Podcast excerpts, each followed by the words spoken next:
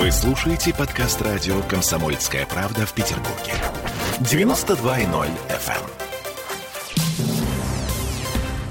Ну и продолжаем повестку. Петербург покраснел, дамы и господа. Нет, не из-за того, что происходит на избирательных участках в преддверии выборов. Спасибо, спасибо, Сережа, что ты да, помнишь о главной повестке Петербурга. Да. Троящийся Вишневский. Э, а про это мы вам в следующий раз обязательно расскажем. В общем, покраснел Петербург из-за пробок. Накануне утром аномальные заторы в 7 баллов из 9 возможных сковали Красногвардейский район. Они протянулись от пересечения с Рябовским шоссе до развязки связки с проспектом Косыгина. Ну и кроме того, стали индустриальный Пискаревский проспект, и улица Коммунный, Заневский и Малоохтинский проспекты тоже, соответственно. Заневский. Заневский, Хотя, простите. казалось бы, дорожных работ крупных, способных остановить или затруднить движение, нет. Аварий, ну, так, в целом, стандартное количество без аномального всплеска. 1 сентября уже явно прошло давно, все разобрались в своих маршрутах. В общем, все должно было уже давно наладиться, а не налаживается, становится только хуже. Ну и по такому случаю у нас на связи руководитель региональной общественной организации автомобилистов СПБ «Авто» Святослав Данилов. Святослав. Да, добрый вечер. Добрый вечер. Что происходит? С каждым днем в Петербурге все тяжелее и тяжелее пробки. Я сегодня вот почитал э, специально всякие ДТП и ЧП ВКонтакте группы. Говорят, что зимой обычно такая ситуация, когда гололед и день жестянщика, а у нас начало осени. В чем дело?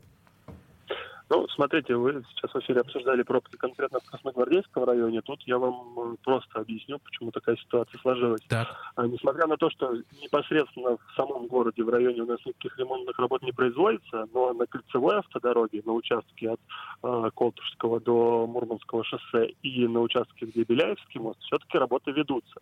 Соответственно, когда у нас э, транспортный обход, да, наша кольцевая дорога стоит в ремонте, то это, безусловно, сказывается на инфраструктуре района. Но и более того, несмотря на то, что 1 сентября у нас было на прошлой неделе, это была середина недели. И многие родители все-таки догуливали еще вместе с детьми отпуска и выходили вот как раз-таки с понедельника, с позавчерашнего дня. И сегодня можно сказать, что критическая масса людей, автомобилей на, на дорогах города, она ну, стала зашкаливать. То есть вторая волна, по сути, пришла в Петербург. Да, вторая, вторая волна родителей. Вторая волна родителей и детей. А, хорошо, принимается по Красногвардейскому району, но в целом, в целом, ведь в городе тоже не все ладно с пробками. Они у нас все тяжелее и тяжелее день ото дня. Дело тоже в первом сентября. Ну, в первом сентября, пятом сентября, как мы сейчас выяснили. Или есть еще какие-то причины, которых нам надо опасаться?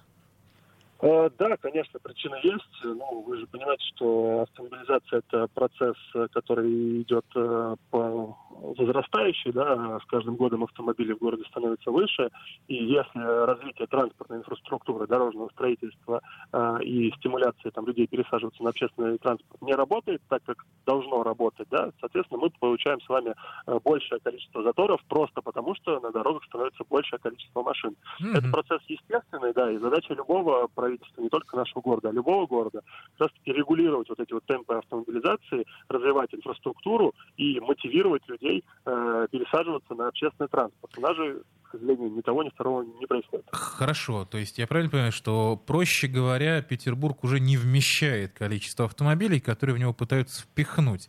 Э, пугает, пугает, не скрою. Э, слушайте, ну да, ну, не впихнуть невпихуемое. Спасибо большое. Э, на связи со студией радио «Комсомольская правда» был руководитель региональной общественной организации автомобилистов СПБ «Авто» Святослав Данилов. Э, спасибо, да, до связи.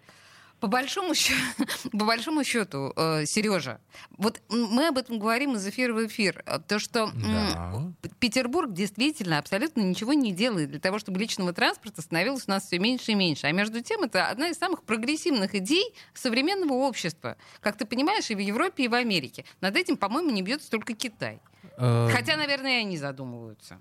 Зачем нам это? Вспомните метро до Кудрова, автобус в Пулково. Вот в том-то все и дело, трамвай что... до Славянки, наконец. Просто трамвай, метро и автобус до Кудрова, они должны, они должны становиться все более и более комфортными. И тогда, наконец, мы откажемся от личного транспорта, и пробок будет меньше. Темы дня.